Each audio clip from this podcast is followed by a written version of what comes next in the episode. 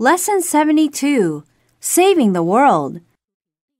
A student is talking to her teacher.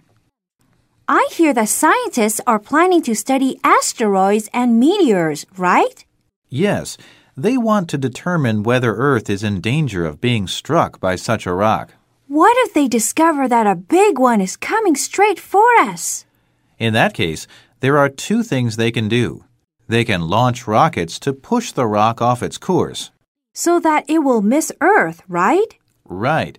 And if that fails, we can try destroying the rock with nuclear missiles.